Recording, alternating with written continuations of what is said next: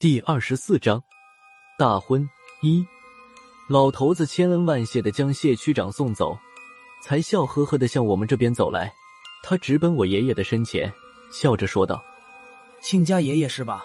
上午还和亲家说要一起去机场接你们的，但就是那么不凑巧，区长来碎份子，我们不在场不合适。亲家爷爷，明天就是婚礼了，现在忙得焦头烂额了，有什么照顾不周的？”还请你多多包涵。爷爷对老头子的热情有些不太适应，而且还有点事情也想不通。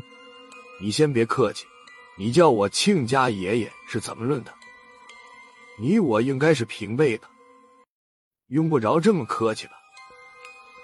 这时，老头子脸上有些发红，他有些尴尬的说道：“那什么，你是沈天的爷爷，我是谢莫愁他爹，从孩子那里论。”我叫你亲家爷爷也是应当应分的。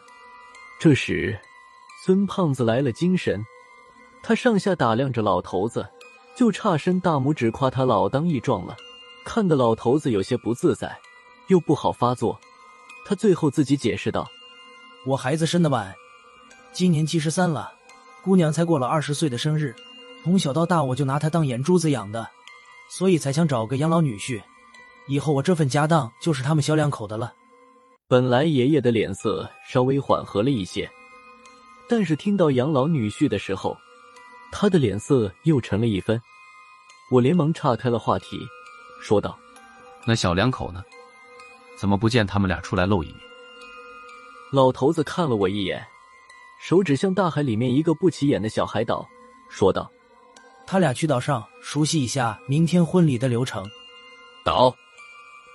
我和孙胖子异口同声的问了一句，这次没用老头子回话，我二叔抢先说道：“明天的婚礼就在那个岛上举行，到时候你们还要多多照应。”在谢家老头子的安排下，我们也住进了他的别墅。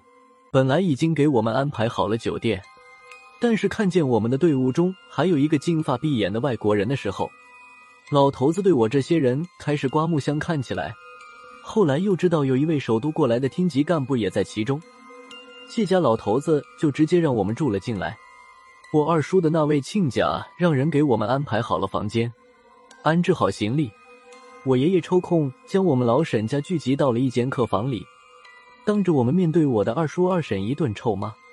他好好的一个孙子，为什么要给别人做上门女婿？我爷爷在老家也是响当当的人物，现在弄得连头也抬不起来了。说到激动的时候，我爷爷又要脱鞋去抽我二叔，在我亲爹和三叔的一再劝说下，爷爷才稍微消了一点火气。我这才明白，原来爷爷他们对这门亲事也不是很了解。最后，我二叔二婶终于说出了实情：他们的那位老亲家叫谢庞，她是老年得女，给这个宝贝姑娘起了个名字叫做谢莫愁。从小到大。对这位莫愁姑娘一直是百依百顺。谢莫愁高中毕业没有考上大学，在他爸爸的公司里混个闲差，平时主要的工作就是全国各地去花钱。后来我那个不知道是福还是祸的弟弟出现了，这位谢大小姐不知道怎么就看上他了。我弟弟瞧他也很顺眼，一来二去就混到了一起。干柴烈火烧完之后，谢莫愁发现自己怀孕了。谢庞对自己的宝贝女儿关心入微，谢莫愁的反常行为自然逃不过他的法眼。谢庞当即就明白女儿是怎么了，盛怒之下，他还是为自己的女儿考虑，连哄带骗的将谢莫愁带到了医院，要给她做引产手术。术前体检的时候，才发现谢莫愁的身体条件很不好，如果做了这次引产手术，恐怕以后会丧失生育的能力。这时，谢庞才有些慌了，思量再三，他找人查了我弟弟的底细，随后派人找到我弟弟沈天，要求他和谢莫愁结婚，但是必须到插门进他们谢家。同时，他也联系到了我的二叔，当时二叔是一百二十个不愿意，但是谢老板开出了他的两个条件之后，我二叔又开始犹豫了，只要我弟弟肯入赘。谢庞就将现在住的别墅改到我弟弟的名下，还在本市的高档小区内。给我二叔二婶买上一套不小于二百平米的房子，包括装修的一切费用都由谢老板出。第二个条件是我弟弟和谢莫愁生的第一个男孩要姓谢。男孩降生之时，谢老板再给我弟弟八百万的辛苦费。二叔和二婶商量之后，同意了谢庞的条件，反过来还给我弟弟做思想工作。姓谢的老头已经七十多了，还能再活几年？最后这份家产还不都是你们的？关于孩子姓什么，就更好办了，管他姓沈姓谢的。还不都是你的骨肉？等谢老头子没有了，再改回姓沈，也没有什么大不了的。最后这一家三口瞒着我爷爷，让我弟弟和谢大小姐去领了结婚证。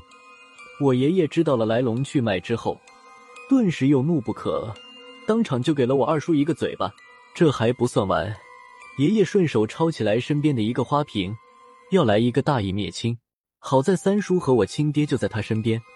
他哥俩一起死死地抱住我爷爷，我在旁边帮着一顿死说活说，生米煮成了熟饭，就算真把我二叔大义灭亲了也没什么用。